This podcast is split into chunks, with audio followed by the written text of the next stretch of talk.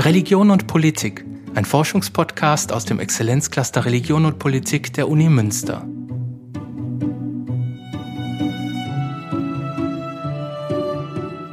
Die Säkularisierung nimmt dramatisch zu.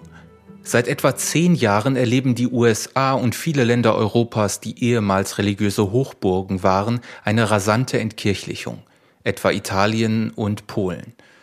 Das haben der Religionssoziologe Detlef Pollack vom Exzellenzcluster Religion und Politik und sein Fachkollege Gergely Roster festgestellt.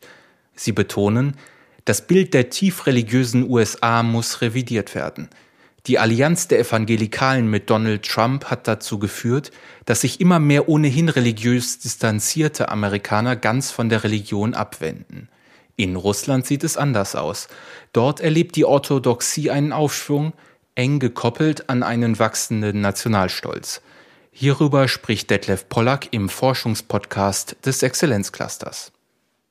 Das Pew Research Center veröffentlicht immer wieder Angaben über den Anteil der Konfessionslosen in den USA. Das habe ich bereits in den 90er Jahren wahrgenommen. Da waren es knapp vier Prozent, die gesagt haben, sie hätten keine Religion. Heute sind es über 30 Prozent der Amerikaner, die sagen No Religion, wenn sie danach gefragt werden, welche religiöse Bindung sie haben. Ich habe das dann über viele Jahre hinweg immer wieder auch verglichen mit der Entwicklung der Konfessionslosigkeit im Westen Deutschlands und ich war überrascht darüber, dass ich feststellen musste, dass die Entwicklung der Konfessionslosen in den USA und in Westdeutschland vollkommen parallel verläuft.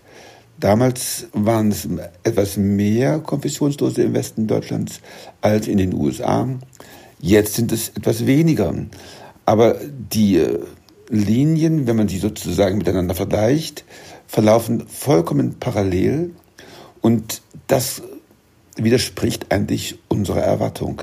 Denn wir nehmen die USA noch immer sehr stark als ein religiös vitales Land war, als ein Land, was religiös plural ist, in dem es einen religiösen Wettbewerb gibt, der die einzelnen Religionsgemeinschaften und Denominationen dazu antreibt, ihre Klientel zu halten und neue Mitglieder zu gewinnen.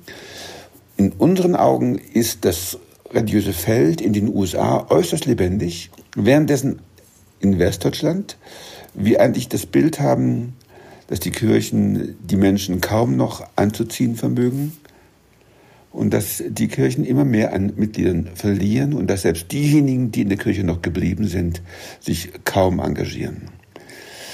Wenn wir aber den Anteil der Konfessionslosen und die Veränderung dieses Anteils über längere Zeit beobachten, dann entsteht ein ganz anderes Bild. Dann sehen wir, dass auch die USA von einem religiösen Niedergang betroffen sind, der im Grunde genommen fast vergleichbar dem ist, wie wir ihn auch in Westdeutschland oder in anderen westeuropäischen Ländern wahrnehmen.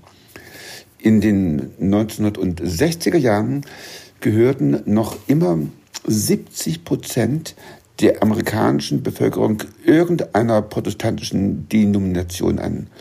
Heute sind es nur noch zwischen 40 und 45 Prozent, die sich als protestantisch verstehen. Und dieser Teil der religiösen Landschaft in den USA, also dieser ganze Teil der Protestanten, die Black Churches, die Mainland Churches, die Evangelikalen, äh, zeichnen sich dadurch aus, dass sie tatsächlich miteinander in Konkurrenz stehen. Und dort haben wir genau dasjenige, was wir eigentlich sozusagen als typisch ansehen für die USA, nämlich religiösen Wettbewerb, religiöse Vitalität. Aber Zugleich sehen wir, dass dieses Segment immer mehr an Bedeutung verliert, sodass also dasjenige, was wir als typisch ansehen für die USA, gerade in diesem Segment eher in die gegenteilige Richtung als erwartet weist, nämlich auf der einen Seite Konkurrenz, eine scharfe Abgrenzung von anderen, möglicherweise auch untereinander, zugleich aber eben auch diese beachtliche Tendenz zum Rückgang. Das heißt, wir müssen an einigen Stellen unsere Vorstellungen von dem, was die USA von Westeuropa unterscheidet, korrigieren. Ebenso wie Westeuropa sind auch die USA von Prozessen der Säkularisierung geprägt. Wir können feststellen, dass zwar an bestimmten Stellen die USA religiös pluraler sind als die westeuropäischen Gesellschaften, aber gerade dort, wo sie am pluralsten ist, dort ist die USA zugleich auch am stärksten durch Prozesse des religiösen Rückgangs geprägt. Und das weist darauf hin, dass wir es mit ganz ähnlichen Prozessen in den USA zu tun haben wie in Westeuropa. Und ich würde diese Prozesse zusammenfassen unter dem Begriff der Säkularisierung. Mein Anliegen als Religionssoziologe ist es, theoretische Überlegungen und empirische Beobachtungen zu verbinden. Und gerade wenn wir jetzt diese empirische Beobachtung in den USA uns anschauen, dann irritiert das eigentlich unsere theoretische Erwartung. Denn von der Theorie her würden wir annehmen, dass dort, wo es ein hohes Maß an religiöser Pluralität gibt, auch die Vitalität von Religionen sehr hoch ist. Das heißt, wenn wir also empirisch auf die USA schauen, dann müssen wir an bestimmten Stellen auch neu über unsere theoretischen Vorannahmen nachdenken.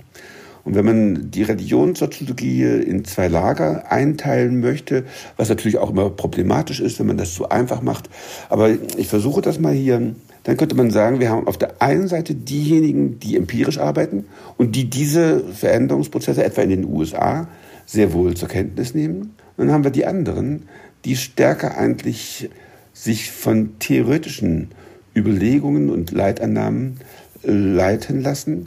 Und diese sind eigentlich eher nicht bereit, diese Veränderungsprozesse wirklich ernst zu nehmen.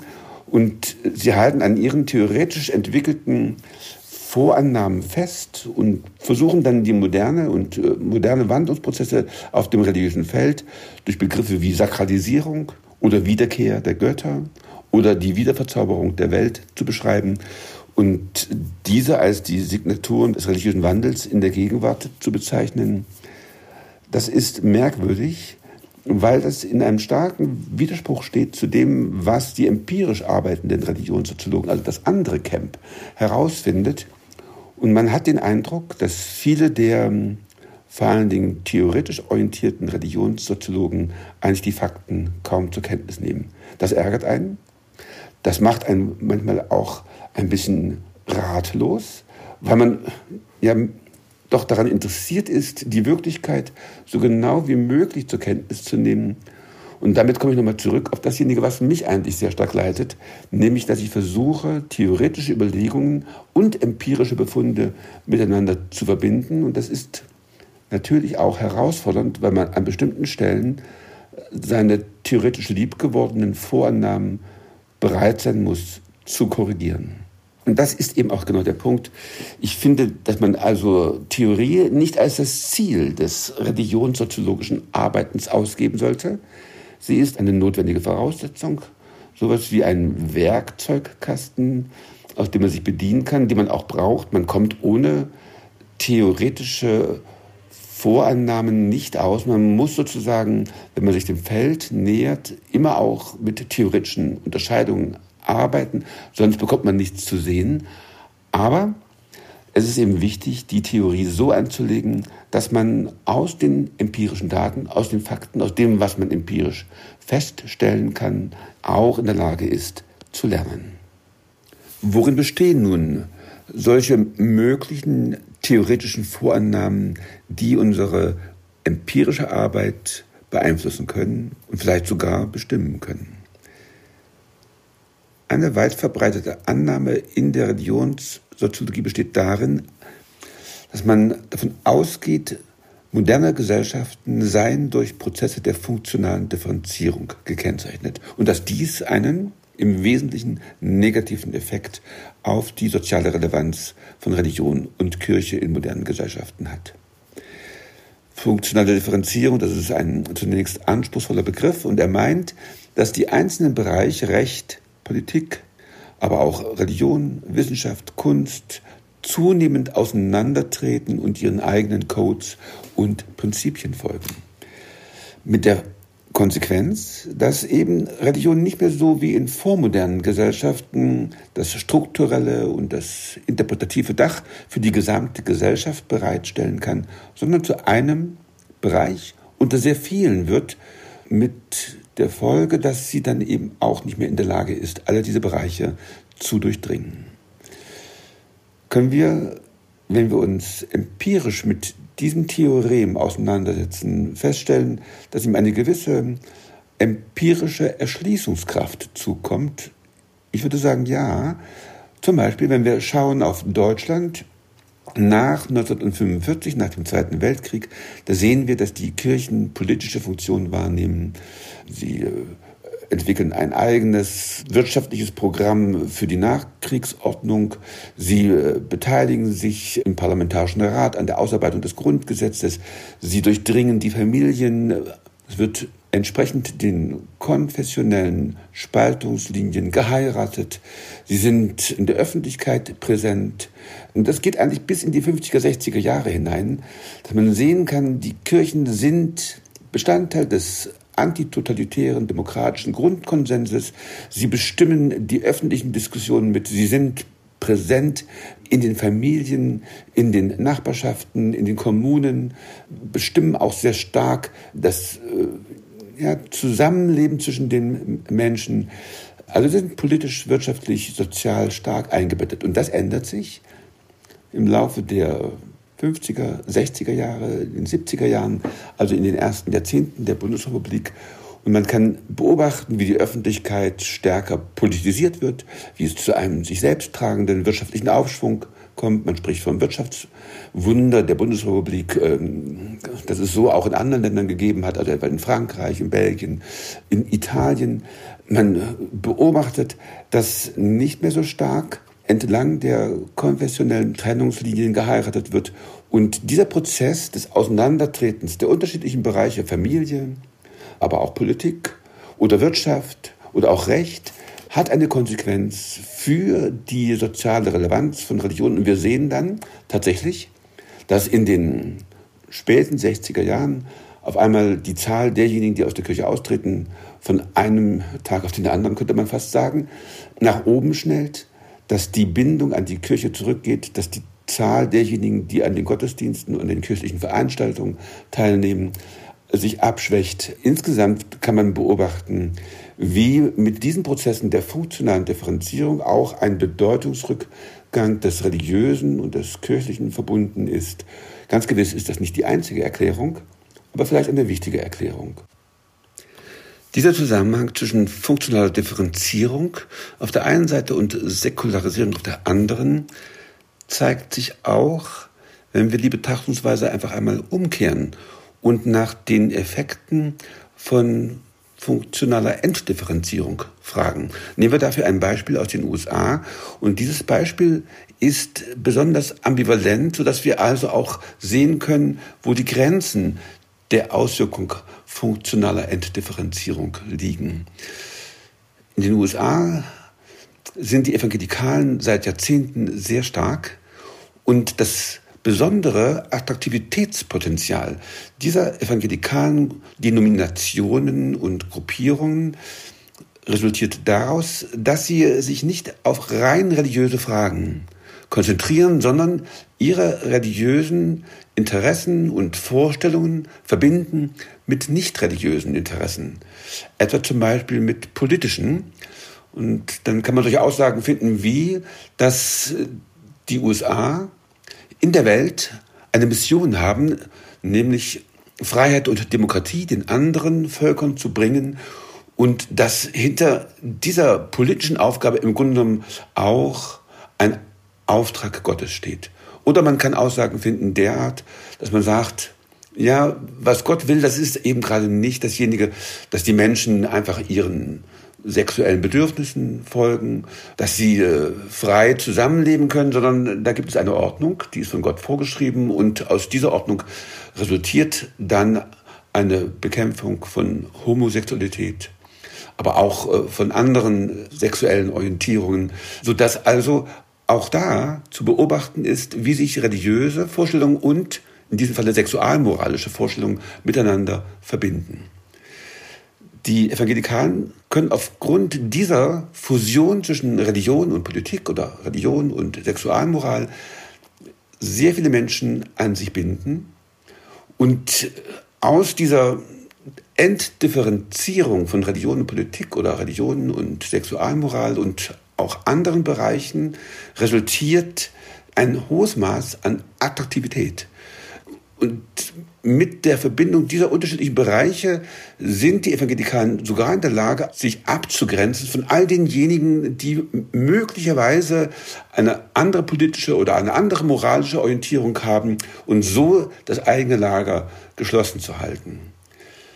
Das hilft den Evangelikalen, aber zugleich auch gibt es, und das ist die Ambivalenz, auf die ich schon hingewiesen habe, Abstoßungsreaktionen. Viele Menschen nämlich sind mit dieser Verbindung von Religion und Politik oder auch Religion und Sexualmoral überhaupt nicht zufrieden und sagen, wenn das die zentrale und dominante Form von Religiosität ist, dann möchte ich mit dieser Religion nichts zu tun haben.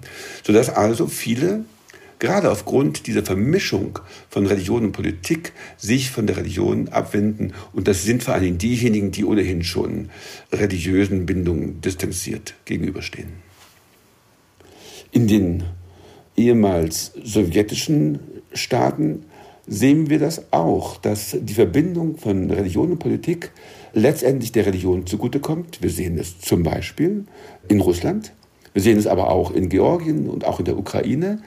Überall in diesen Ländern definiert man die eigene Nationalität sehr stark religiös.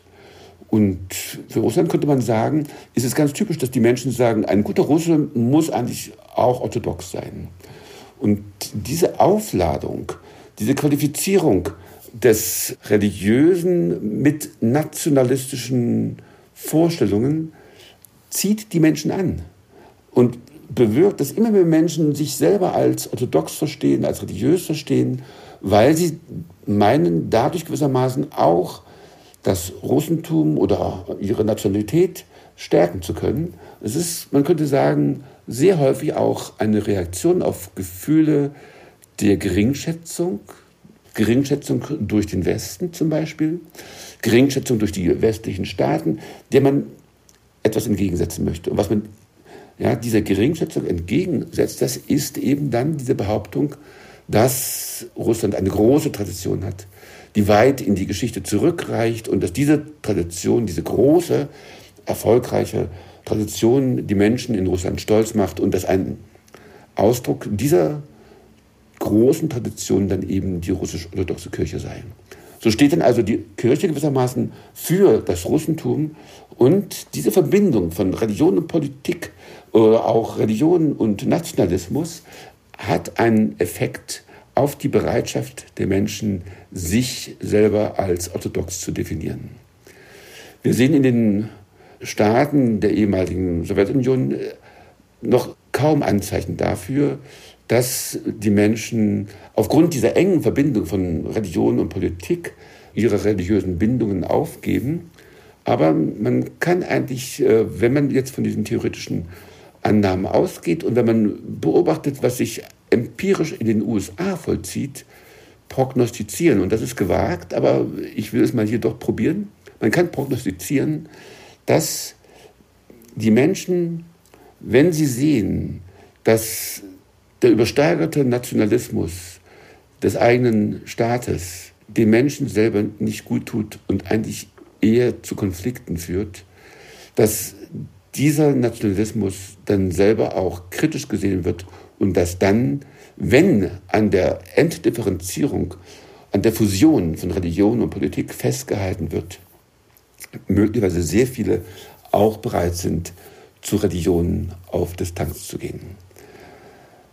Das ist mal ein Beispiel dafür, wie man sozusagen Theorie und Empirie miteinander verbinden kann wie die Empirie möglicherweise an bestimmten Stellen die theoretischen Vorannahmen in der Lage ist zu korrigieren und wie man dann aus dem, was man empirisch beobachtet hat, bestimmte Schlussfolgerungen ziehen kann, die vielleicht sogar in der Lage sind, so etwas wie eine Prognose für zukünftige religiöse Entwicklungen abzugeben. Ich bedanke mich für die Aufmerksamkeit und hoffe, dass ich mit diesen kleinen Beispiel aus den USA und äh, aus Russland oder den ehemaligen Sowjetstaaten einen Einblick habe geben können in das, was Religionssoziologen so tun und was mir selber auch am Herzen liegt, wenn ich religionssoziologisch arbeite. Das war der Forschungspodcast Religion und Politik. Heute mit dem Religionssoziologen Detlef Pollack über die dramatische Säkularisierung in den USA und Europa und den religiösen Aufschwung in Russland. Sollten Sie Fragen oder Anregungen haben, schreiben Sie uns gerne unter religion und Politik at uni-münster.de.